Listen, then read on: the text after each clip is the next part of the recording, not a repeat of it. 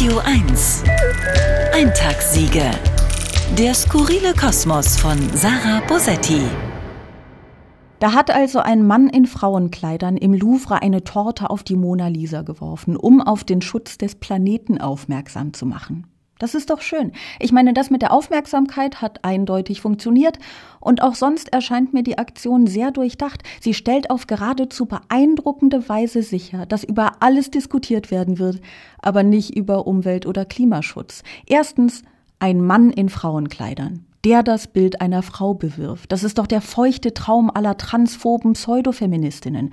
Deren Hauptargument dagegen, Transfrauen als Frauen anzuerkennen, ist ja die Behauptung, das seien nur Männer in Frauenklamotten, die sich bei nächstbester Gelegenheit auf echte Frauen stürzen wollen.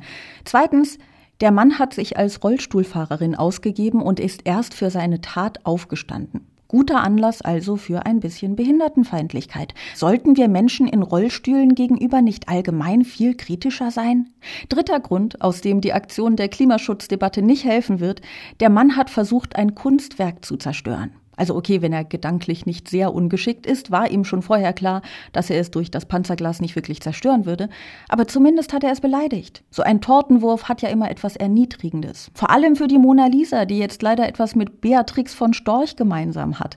Und das kann man doch nun wirklich niemandem wünschen. Menschen mögen Kunst, zumindest die Werke, über die ihnen seit Jahrhunderten gesagt wird, dass es große Kunstwerke sind, was sie vor der Last eigener Urteilsbildung bewahrt. Ein Kunstwerk anzugreifen wird also zu vielem führen, aber nicht zu einer konstruktiven Diskussion. Was mir ein bisschen gefehlt hat, war viertens. Er hätte sich noch einen Bart ankleben und Allahu Akbar brüllen können.